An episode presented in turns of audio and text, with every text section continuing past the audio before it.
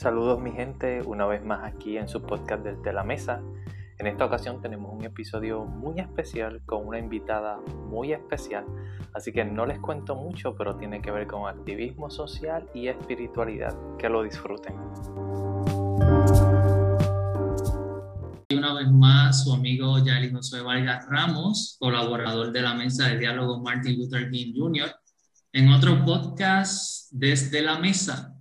Eh, en esta ocasión especial tenemos a una de nuestras colaboradoras, Michelle Muñiz, y tenemos el gran honor y privilegio de contar con una compañera, la licenciada Soantanis eh, Dávila Roldán, que ella es parte del equipo de la colectiva feminista en construcción, una organización que ha estado dando candela desde hace ya unos añitos en, en Puerto Rico y queremos en esta Semana Santa, ¿verdad? Eh, pues precisamente eso, sentarnos a la mesa. Gente que, que, está trabajando para que la justicia corra como las aguas y nosotros entendemos que eh, esta organización eh, así lo ha hecho. Así que pues, pues estamos aquí.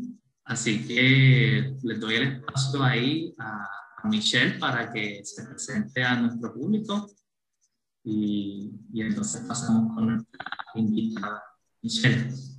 Claro que sí, saludos a todos. Mi nombre es Michelle Muñiz, contenta de estar colaborando con la mesa de diálogo desde hace un tiempito, especialmente en el área de las comunicaciones y ahora aquí estrenándome en esto del podcast, así que vamos a ver.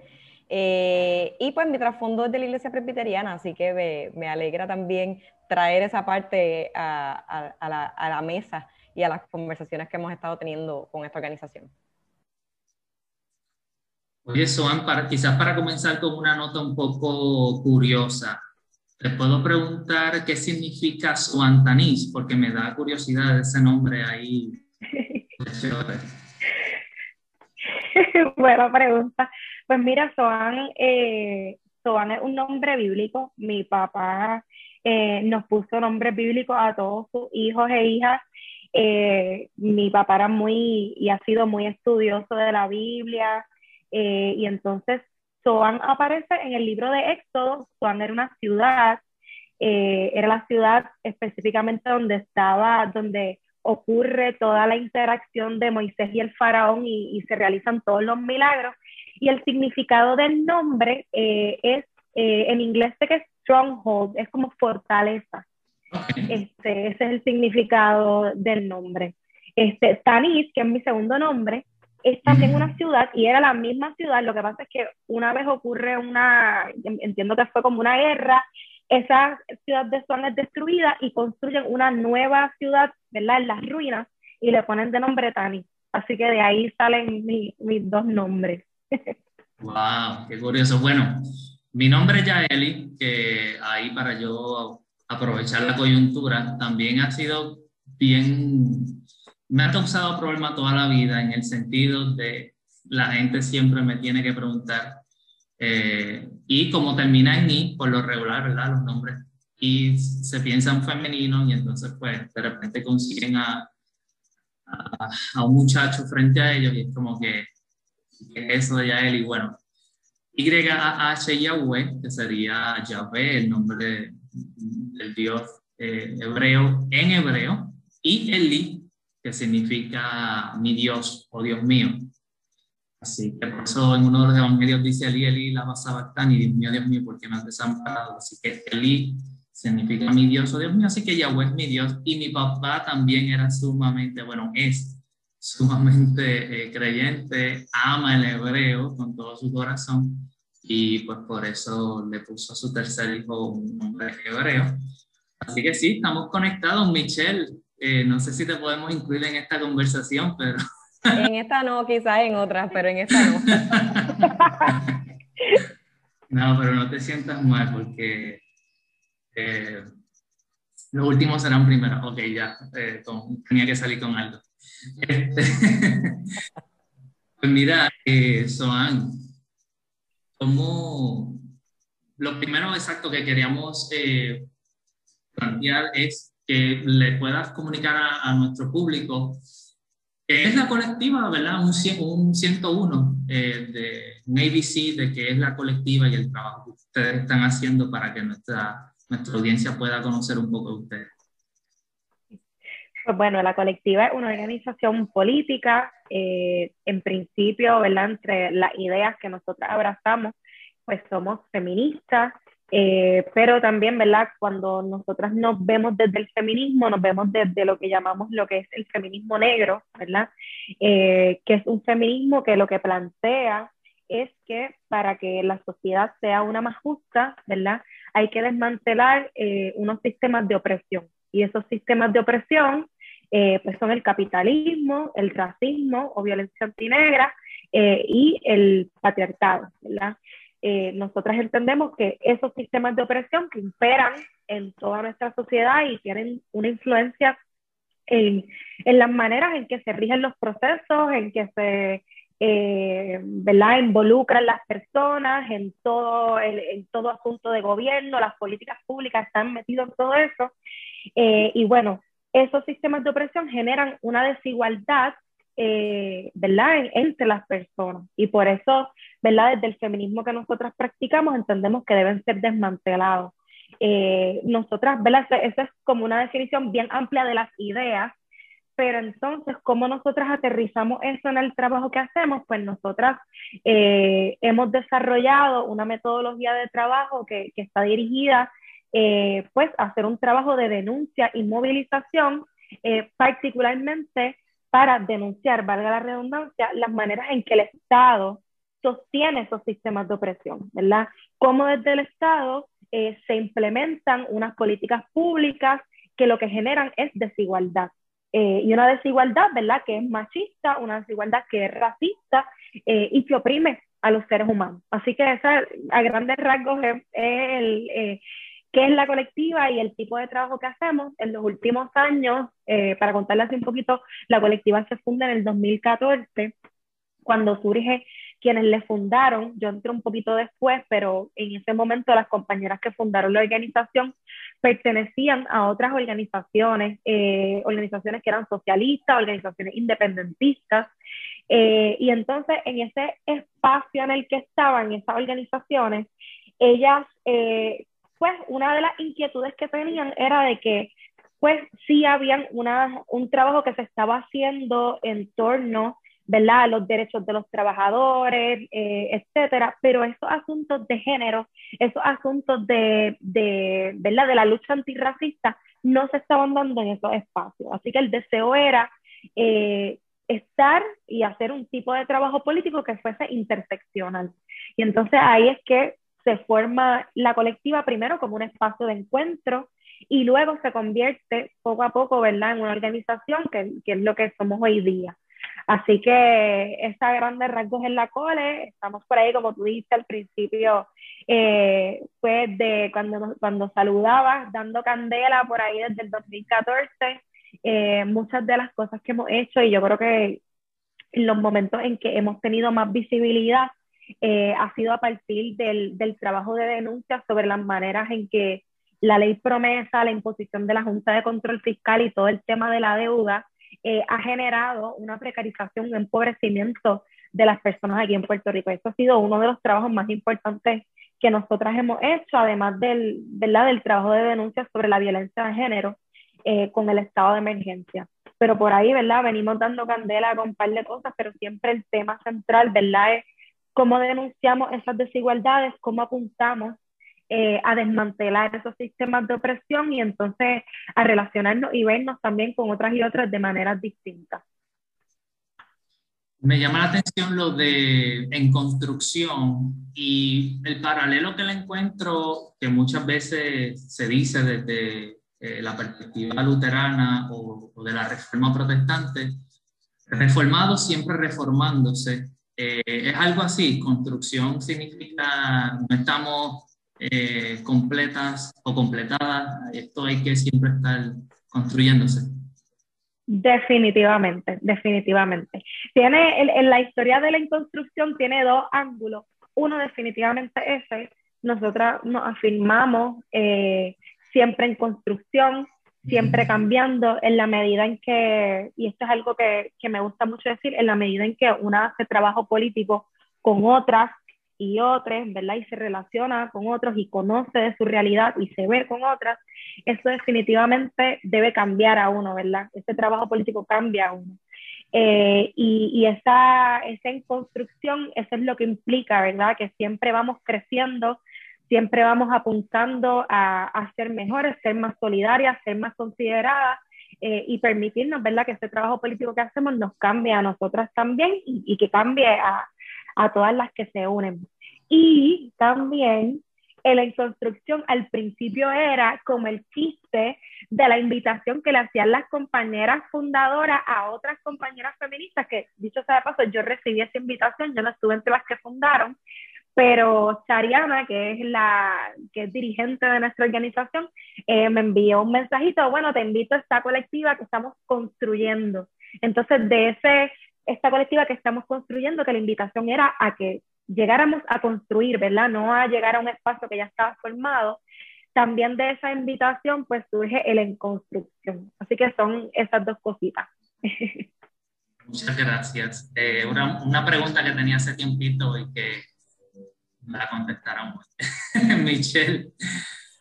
Una de las cositas que estoy pensando es que quizás la colectiva tiene mucho eh, están muy en el spotlight cuando quizás son más vocales en, protestas o tienen manifestaciones, pero eso es una de las maneras en que la colectiva trabaja. Entonces tú estás hablando todo este trabajo político, que, ¿en qué otras maneras la colectiva trabaja o, sirve a, a, las comunidades que son parte de ustedes? Esa excelente pregunta, porque definitivamente eh, cuando somos más visibles es cuando estamos en manifestaciones y, y, la prensa nos cubre, pero sí el resto del año tenemos eh, otros programas y otras cositas que hacemos. Nosotras tenemos diversas estrategias cuando les hablaba de, de esta idea general eh, de, y la filosofía nuestra, ¿verdad? De ese desmantelamiento de los sistemas de opresión, la movilización y denuncia, una de las estrategias que nosotros utilizamos para eh, hacer este trabajo, pero otra de nuestras apuestas es a la formación política y entonces la colectiva tiene una escuela eh, feminista radical, que es el, el, nombre que le pusimos. Eh, es un espacio de formación política, pero un espacio abierto al público, no es, no es ¿verdad? solamente de las integrantes de la organización. Eh, y entonces abrimos ese espacio porque para nosotros era bien importante tener unas discusiones eh, políticas sobre los temas que nos importaban y nos incomodaban. Este, y queríamos que ese fuese un espacio que fuese abierto, que la gente se sintiera parte y que no fuese, por ejemplo, un, un espacio así de nosotras enseñar, sino que nosotras también aprendemos en el espacio. Y entonces la escuela, la escuela feminista se celebra ahora mismo dos veces al año. Eh, inicialmente cuando, cuando comenzamos en el 2018 era presencial, por esto de la pandemia, pues la estamos haciendo vía Zoom eh, y ha sido súper bueno, en, en, ¿verdad? Aunque es triste que no nos podamos ver eh, por todo lo de la pandemia, lo que sí ha sido bueno de hacerla por Zoom es que mucha gente se ha conectado y, y ha sido súper enriquecedor porque nosotras, ¿verdad? En la escuela planteamos un tema. Eh, por ejemplo, cuando comenzó la pandemia, uno de los temas que queríamos tocar era la crisis, ¿verdad?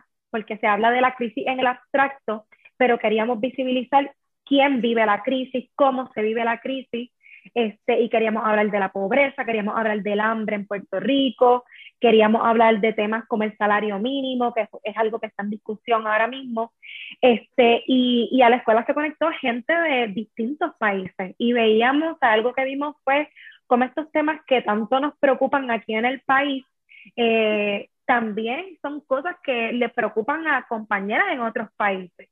Las luchas son las mismas, ¿verdad? De alguna manera estamos conectadas eh, y, ese espacio ha sido bien enriquecedor por eso, porque, hemos, porque aprendemos, ¿verdad? Enseñamos lo que sabemos y también recibimos de otras también eh, muchas cosas y aprendemos un montón.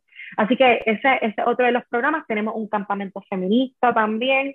Ese campamento, a diferencia de la escuela feminista, es un espacio más de formación eh, en términos de destrezas. Eh, por ejemplo, tocamos el tema de desobediencia civil. Eh, han habido años en que incluso hemos tenido compañeras y compañeros que son grafiteros y nos enseñan cómo grafitear, ¿verdad? Este, tú sabes, distintas destrezas y distintas formas de hacer trabajo político y visibilizar el mensaje.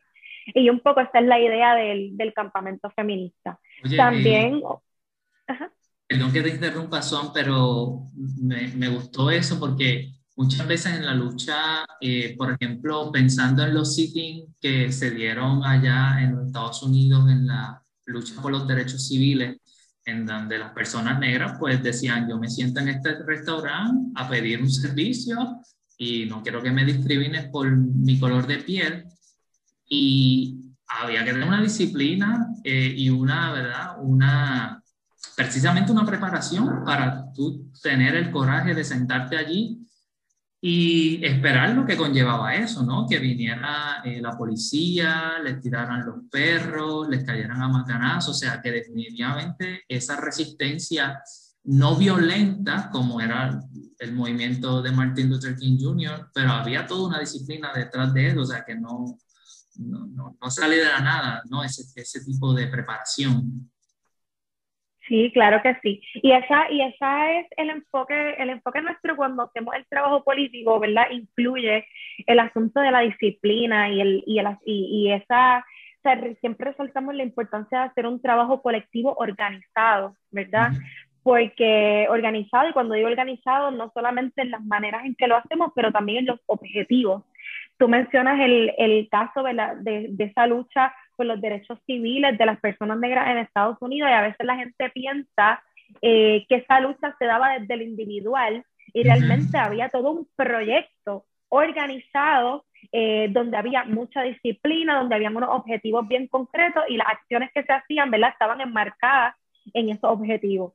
Y, y, y nosotras, ¿verdad? Algo que, y, y, es, y, es, parte de lo que, ¿verdad? De por qué tenemos esta escuela feminista, es también para aprender de estos procesos, para aprender de luchas eh, que han ocurrido antes de incluso que nosotras hubiésemos nacido, aprender de esos procesos políticos y cómo entonces nosotros lo aplicamos al trabajo que estamos haciendo. Eh, y, y, por ejemplo, en, en este último ciclo de la escuela aprendimos sobre el cimarronaje, eh, estos actos de resistencia, ¿verdad? De personas que fueron esclavizadas eh, y hemos aprendido así de pues, la lucha de los Young Lords, de las Panteras Negras, ¿verdad? Luchas por la justicia que pues que se han desvirtuado o el mensaje se ha desvirtuado, pero las reclamamos, ¿verdad? Y aprendemos de ellas porque son importantes y necesarias. Así que sí, definitivamente está ese vínculo está, y, así está marcado nuestro trabajo. Y esa educación, educación popular tan necesaria fuera de la Torre de Marfil, ¿no? Porque un crédito en la universidad cada vez es más caro, ¿no? Eh, y conseguir espacios como este, esta escuela que ustedes han hecho, pues definitivamente es accesible porque eh, es sin costo, entiendo. Sí, sí, es sin costo. O sea, que, que, está ahí para, para el pueblo. Así que yo creo que eso es una de las cosas también que ustedes le están enseñando a muchas personas, a muchas organizaciones, o sea, este, pues, democratizar ¿no? los, los, espacios para que la gente pueda acceder a ellos. Así que gracias por eso, Michelle. Yo sé que tiene otra preguntita por ahí. Sí, sí, este, una de las cosas que estaba pensando es cómo se conecta todo esto con la espiritualidad o cómo podemos hablar eh, desde nuestros espacios de fe, eh, todos estos temas que son igual de relevantes, pero muchas veces yo me he encontrado con que la palabra feminismo es como una palabra bien controversial, especialmente dentro de, muchas iglesias, Así que quizás quisiera, este, Soman, que compartieras un poquito de cómo tú conectas tu espiritualidad con tu trabajo de activismo, si eso puede, eh, son dos mundos aparte que no se conectan o se conectan de alguna manera, eh, y cuál ha sido tu experiencia. Mira, pues para mí sí se conectan, es como que mi, mi respuesta inicial. Y, y es, en verdad, es una respuesta que parte también de, de mi experiencia, de lo que ha sido para mí yo eh, fui criada en la iglesia, ¿verdad? Para mí, en la iglesia y la iglesia pentecostal. Eh, así que desde pequeña estuve muy expuesta y creo que es algo que me ha, creo que algo que me ha tocado y que tiene que ver, o sea, para mí es, eh, para mí es como que parte importante de esa espiritualidad Eh, y es el asunto de, de, la solidaridad y el, y el ver a otros. Yo creo que, que vivimos en una sociedad que de alguna manera, eh, ¿verdad? Por, por, por, por, el tipo de sociedad en el que vivimos, nos empuja mucho hacia el individualismo, ¿verdad? Al ser uno y ver por una, ¿verdad? Este, y algo que, que cultivé desde pequeña y que, y que definitivamente inició y partió de toda esa enseñanza en la iglesia y de esa mirada espiritual, eh, era, no sé, como que el asunto de la justicia, ¿verdad? De la justicia y de la justicia como el bienestar eh, de todas las personas, eh, de condiciones justas de vida. Eh, y, y, eso desde pequeña como que me interesó mucho, mucho, mucho. Y estoy bien clara que lo aprendí a través de todas las historias bíblicas. A mí mi papá, cuando yo era pequeña, me encantaba leer. uno de, de, los regalos más importantes que me hizo era una Biblia ilustrada. Yo creo que la leí como, yo, yo la leí tantas y tantas veces. y de que ya me la sabía de memoria. Eh, y obviamente mis historias eh, favoritas eh, de esa Biblia, muchas tenían que ver con, con estas sujetas y sujetos que en momentos así de crisis, ¿verdad? Siempre salían, ¿verdad? Y tomaban decisiones que eran buenas para el colectivo. Todas las enseñanzas que aprendí también de la Biblia en cuanto a un poco desmantelar esos prejuicios y esos sesgos que tenemos, y eso, ¿verdad? Lo vemos mucho en las historias de Jesucristo, de un poco desmantelar esos prejuicios para ser con otros y verles como iguales. Eh, y cuando yo, ¿verdad? Tuve luego, o sea, luego tarde, más tarde en mi vida, esos primeros encuentros con lo que eran las ideas feministas, eh, y un poco aprender, ya esto fue cuando ya estaba en universidad, aprender así de concreto las desigualdades, cómo se ven las desigualdades en la sociedad, ¿verdad? Que no son muy distintas a como las vemos en la Biblia, ¿verdad? en la Biblia vemos desigualdades, eh, la pobreza la vemos registrada, el hambre la vemos ahí, y eso es algo que persiste en nuestra sociedad hoy día. Entonces yo creo que aplicando esos mismos principios eh, y ese mismo ejercicio, porque, porque está, esto lo quiero decir, para mí lo espiritual está muy ligado a una práctica de solidaridad. Y, digo así, práctica de solidaridad porque veo la solidaridad como una práctica. Yo creo que, que no es algo, esto no es un, como un atributo con el que todas y todos nacemos. Como les decía, yo creo que, que la sociedad, por cómo funciona, nos empuja mucho al individualismo y casi uno tiene que decidir, ¿verdad? Este, ser solidaria por convicción, por decisión y practicarlo, porque es como que todo te empuja hacia lo contrario. Este, y cuando ¿verdad? empecé a ver de concreto y explorar pues, qué era lo que decía el feminismo, qué era lo que planteaba, eh, y ver esas desigualdades así concretas, las maneras en que pues, el, el patriarcado y el machismo en la sociedad, pero también el clasismo, ¿verdad? Porque no están desvinculados esos sistemas de opresión. Como entonces también la violencia antinegra está vinculada y genera todas las desigualdades que vemos en la sociedad. Y bueno, asumir entonces una posición para mí frente a, frente a, lo que estaba viendo, a lo que estaba aprendiendo, para mí asumir una posición de hacer algo eh, incluyó, sea, fue como así como una decisión de por sí, eh, involucrarme, ¿verdad? Involucrarme activamente y involucrarme en el activismo. Yo, eh, estos procesos de los que les estoy hablando ocurre como para, para el 2010, 2011, que es cuando yo estaba como que ahí en mi, terminando mi bachillerato, pasaron unos añitos después en los que, ¿verdad? Después cuando yo me involucro en la colectiva ya fue en el 2017. Así que estuve, estuve unos años buscando cómo involucrarme, cómo hacer activismo. Eh, no estuve participando así particularmente en ninguna organización, sino colaborando hasta que luego en el 2017 que participé de observadora en una, eh, en una convocatoria que hizo la colectiva, que fue el paro de mujeres del 2017, que precisamente eh, en ese paro se estaba denunciando eh, todo el efecto que tenían estas medidas de austeridad implementadas por causa de la deuda, por este pago de la deuda ilegal, y cómo estaba incidiendo en la vida de las mujeres. Y entonces ya ahí cuando participé en ese paro que vi a ese grupo de mujeres, algo me hizo clic. ¿verdad? Porque, porque, ah, ¿verdad? Como les digo, fue un proceso. El primero fue, ok, estoy viendo las desigualdades, cómo se ven concretamente, ¿verdad? Tengo que hacer algo, algo tengo que hacer, colaborar en lo que sea. Ya cuando veo el trabajo de la colectiva y ese paro de mujeres, el, como que el clic de ese momento fue, el, este tipo de trabajo se tiene que hacer con otras, ¿verdad? No lo puedo hacer sola yo. No lo puedo hacer desde una trinchera, desde lo individual tengo que juntarme con otras, escuchar a otras también y que mi voz sea escuchada, eh, que eso también es importante. Eh, así que definitivamente para mí, cuando yo trazo eh, lo espiritual, mis experiencias desde la iglesia hasta el trabajo activista que hago, para mí hay un vínculo. Hay una claridad perfecta, yo creo que uno la va practicando día a día, tratando de ser mejor, tratando de ver cómo las experiencias de otras, que solamente uno las conoce cuando las escucha, eh, cambian a una y lo que uno puede hacer para, pues, para que todos podamos vivir en una sociedad más justa.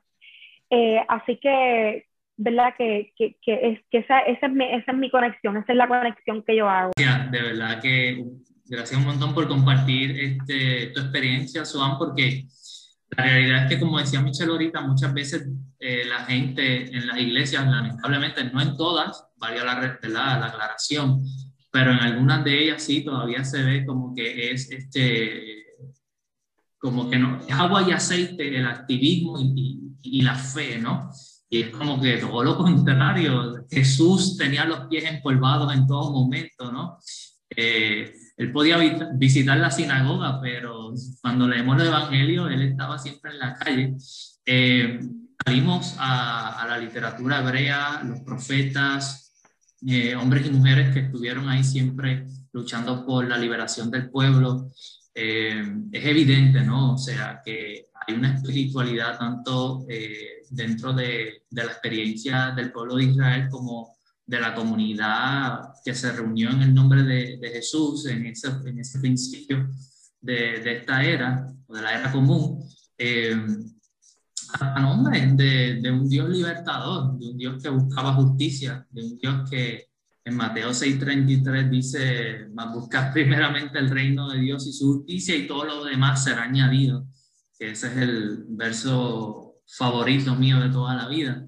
Eh, y que gracias, gracias por compartirlo porque eh, yo creo que hay mucha resonancia, ¿no? De, de, sobre todo con esta organización Martin Luther King Jr., ¿no? Donde obviamente tenemos mucha herencia de precisamente un pastor bautista que no le bastó el templo, ¿no? Sino que dijo, hay que tomar las calles, hay que tomar los buses, hay que tomar eh, todo a través precisamente de un movimiento, que es algo que tú recalcabas ahorita y subrayabas, Ciertamente los llaneros solitarios eh, mueren solos en el camino.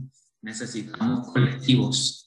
Eh, y nosotros los que hemos sido de iglesia sabemos que precisamente las congregaciones son espacios eh, de poder, espacios de solidaridad, espacios se pueden convertir en espacios tóxicos también. Aquí no tapamos, ¿verdad? El, el, cielo con la mano y cualquier persona que haya participado de una comunidad eclesial sabe que se pueden dar eh, espacios muy tóxicos dentro de ella, pero a la misma vez también reconocemos que tienen unos espacios de, de, solidaridad, de ayuda, de libertad.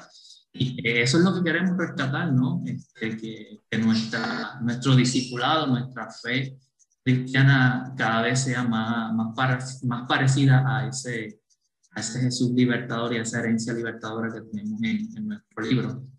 Así que Gracias, Juan, por, por todo eso. Eh, y esta semana, en la mesa de diálogo, hemos estado eh, llevando unos posts en nuestra página de Facebook. Es de bajémosle, o sea, el título hemos denominado Bajémosle de la cruz. Eh, y ya que estamos en Semana Santa, todos recordamos, ¿no? Uno de esos famosos pasajes donde decían crucifíquenle crucifíquenle, crucifíquenle. Y yo creo que todavía hoy estamos gritando eso, ¿no? Eh, pero a veces pensamos que quienes están gritando eso son otras personas y nunca nos vemos a nosotros como los actores o las actoras de esa voz que grita crucifíquenlo o crucifíquenles o crucifíquenlas. Y para traer el tema que yo creo que ha sido neurálgico en su lucha recientemente, que ha sido la declaración del estado de emergencia eh, contra la violencia hacia la mujer en Puerto Rico, parecería que todavía mucha gente que abraza la fe todavía está diciendo no queremos el estado de emergencia. Entonces yo traduzco eso hoy, ¿verdad? usando eh, la hermenéutica en esta Semana Santa como que crucifíquenlas, porque si no queremos un estado de emergencia que precisamente con premura atienda las necesidades que las mujeres eh, están pasando en nuestro Puerto Rico hoy, es como gritar que las crucifiquen porque literalmente nos las están matando eh, hoy, hoy día. Y pues hoy mismo estaba viendo en Twitter, eh, no sé si alguno de ustedes lo vio, hubo una persona del gobierno de México diciéndole a una mujer que, a las mujeres de México que leyeran para que se educaran y así salieran y, o sea, y en México todavía también matan a mujeres. Yo creo que la, la, tasa es mucho más alta que aquí en Puerto Rico, el feminicidio. Eh, esa descarga, ¿verdad? Pues ahí ya la dejo, pero no sé, Soban, qué, qué, qué te evoca, ¿no? De que todavía gente no pueda entender o comprender por qué se ha pedido que por favor se declare un estado de emergencia. Sí, sí, yo, yo creo, ¿verdad? abordando todo, todo lo que sea, y ese rant tan necesario, yo creo que lamentablemente en la sociedad hemos aprendido, y esto, y esto es algo que también lo asumo, ¿verdad? Yo y, y, y por el momento lo pierdo de perspectiva, pero trato de hacer, hacerme también esa autocrítica. Construimos a veces como estos personajes que son como enemigos, ¿verdad? Y por ejemplo, las feministas como enemigas o las personas religiosas como enemigas eh, y perdemos de perspectiva eh, el mensaje o qué es lo que creen las personas. A veces ni siquiera tenemos la capacidad de escuchar porque solamente estamos viendo eh, todos los prejuicios que tenemos sobre quiénes están llevando el mensaje y no escuchamos el mensaje. Y, y eso es, es bien triste porque, bueno, para cambiar la sociedad realmente nos necesitamos todos y todas.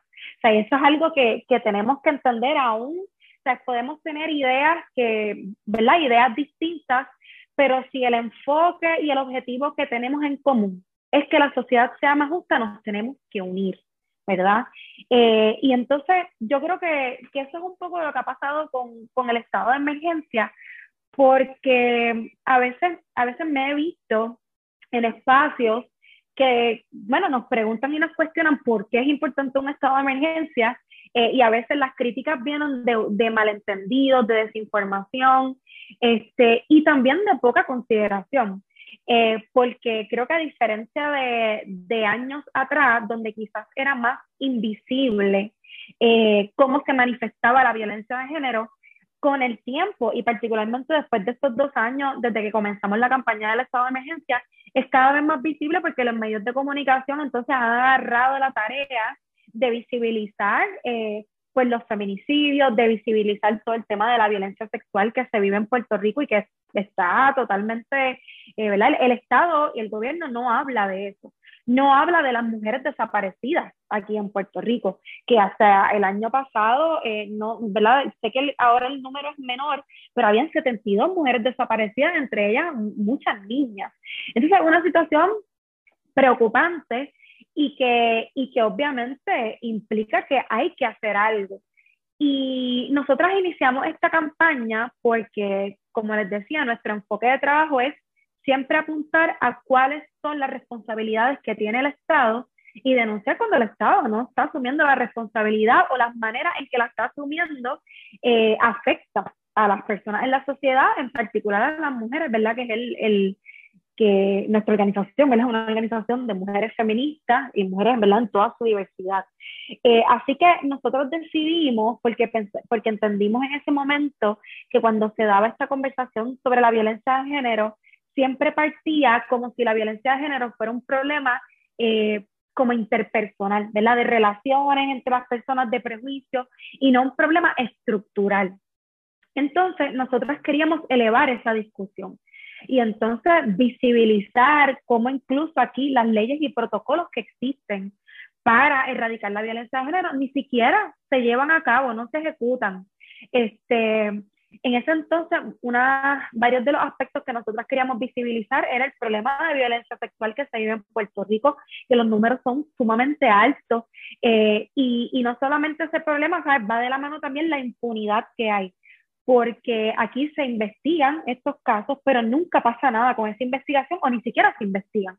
Y por eso tenemos en ciencias forenses ahora mismo, eh, habían casi 5.000 safe kits este, hasta el año pasado, que creo que se han ido evaluando poco a poco en este último año, pero un montón de safe kits sin analizar, que es la evidencia forense que surge de casos de, de agresión sexual, eh, lo que implica que hay una impunidad, ¿verdad? Eh, eh, en ese tipo de casos. Tenemos un, problema aquí de feminicidio a principios de la pandemia, que el número antes de la pandemia era, era menor, pero desde inicios de la pandemia, aquí en Puerto Rico muere una mujer cada seis días. Y las maneras eh, en que el Estado aborda esos asesinatos, pues ni siquiera la estadística se recopila de manera adecuada.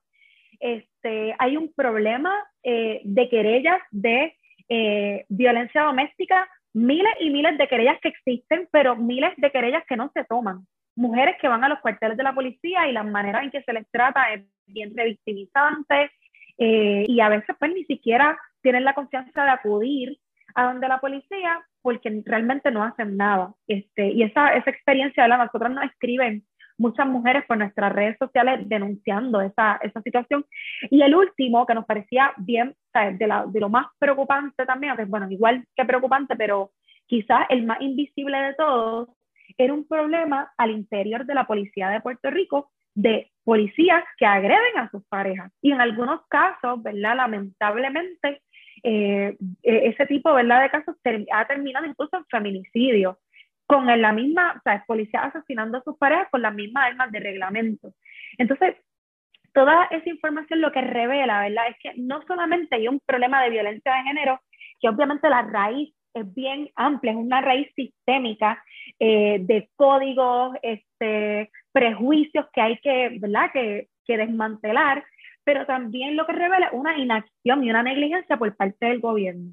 Y entonces lo que nosotros decidimos hacer es comenzar esta campaña en donde le exigíamos al gobierno que aprobara un estado de emergencia, pero el estado de emergencia incluía una serie de medidas para erradicar la violencia de género, entre ellas la educación con perspectiva de género, campañas masivas y amplias, eh, campañas ¿verdad? que no fuesen revictimizantes, porque campañas hay, pero siempre le, le echan toda la responsabilidad a las sobrevivientes, a las víctimas, eh, y realmente no habla de, pues, de, de, que el, de, que el, problema es estructural, es un problema sistémico. Eh, así que pedíamos campañas, pedíamos también que hubiese un comité asesor, que, ¿verdad? Que, que ahora con la aprobación del decreto existe, un comité asesor donde estuviesen funcionarios y funcionarias del gobierno, personas de las comunidades, personas de organizaciones que estuviesen trabajando con violencia de género, ¿verdad? Así que fuese un proyecto grande de país eh, en donde se tratara el problema de violencia de género como lo que es un problema de salud pública y una prioridad. Esa ha sido, ¿verdad? Esa, esa ha sido nuestra campaña este, y de eso se trata, ¿verdad? De eso se trata y se ha tratado el estado de emergencia. En el camino, obviamente, eh, ha habido mucha desinformación. Por ejemplo, yo he escuchado que, que han dicho que lo que se estaba pidiendo era fondos para las organizaciones.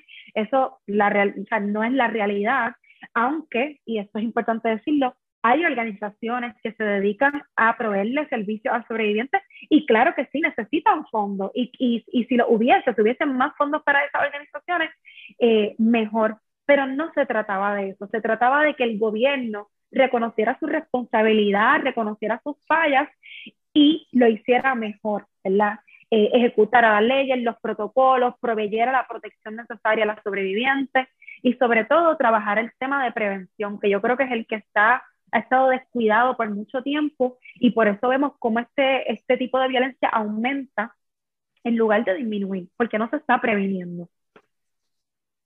Sí, no, y que esas, eh, organizaciones de mujeres o que están trabajando con servicios directos a las mujeres, pues muchas de ellas han nacido precisamente porque el Estado no ha atendido eso. Entonces, como que tú no le quieres dar recursos a unas organizaciones que están haciendo el trabajo que se supone que te toca a ti, Estado, hacer. Y es como, tú sabes, eh, es incomprensible, es incomprensible, pero mucho tiene que ver con eso, esa desinformación del otro que hablabas ahorita. Yo creo que eh, la teoría de colonial nos habla que desde el 1492 aquí se implantó en estas tierras eh, una mirada siempre de someter al otro, de oprimir al otro, de controlar al otro, de imponerle al otro o a la otra. Y aunque a nosotros parecería que eso ya pasó y que eso fue hace 500 años atrás y que tú haces hablando todavía de eso, pero ciertamente no. Eh, esa matriz colonial que vino a oprimir, a, someter, todavía sigue rondando en nuestros espacios hoy y creo que, que, eso todavía hay que explorar mucho, ¿verdad? Esas áreas por ahí porque definitivamente eh, nos afecta, nos afecta mucho hasta el sol de hoy. Y, es lamentable.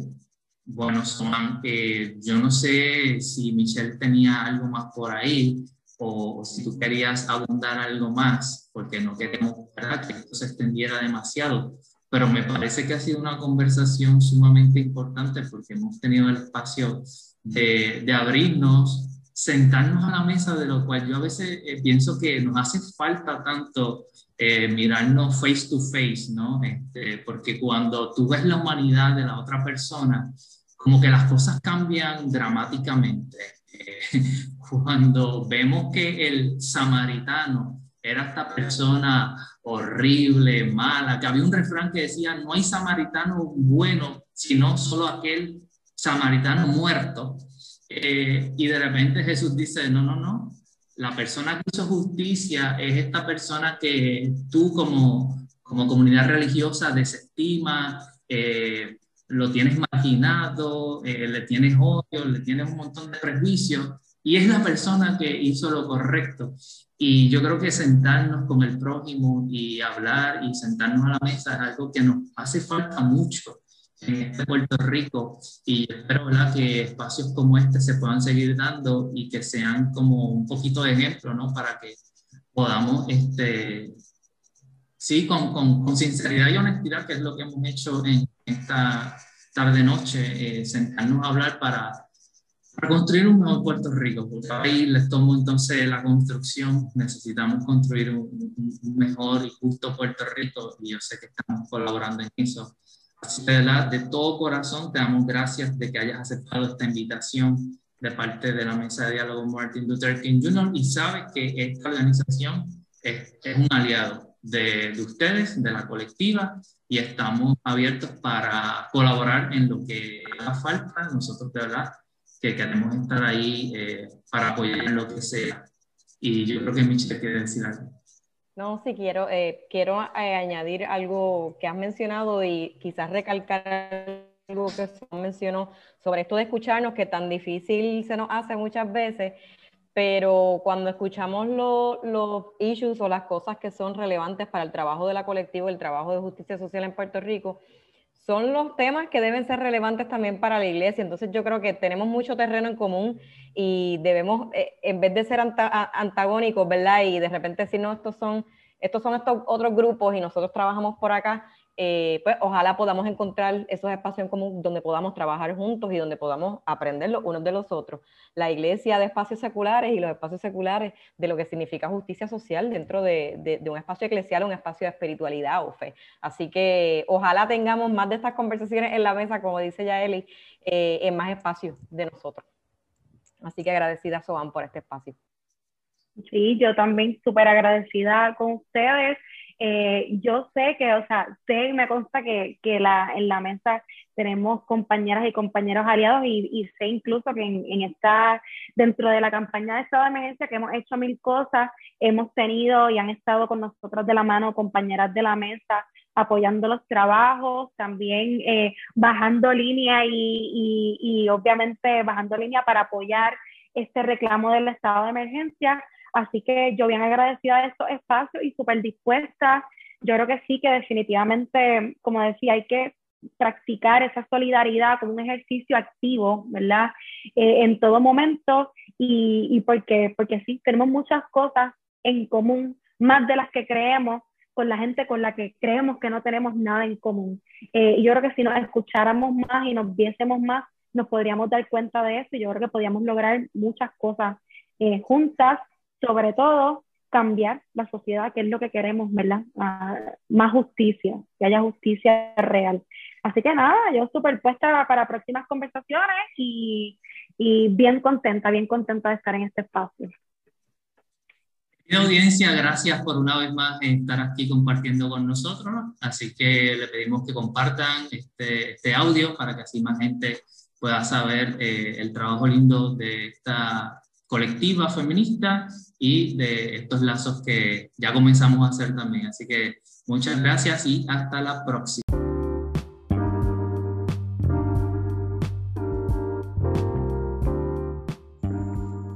Que mucha sabiduría hay cuando nos sentamos en la misma mesa y nos miramos rostro a rostro. Que mucha sabiduría hay cuando vemos en el rostro del otro y de la otra el mismo rostro de Dios. Esperemos que esta conversación sea de mucha bendición para toda nuestra audiencia. Hasta la próxima.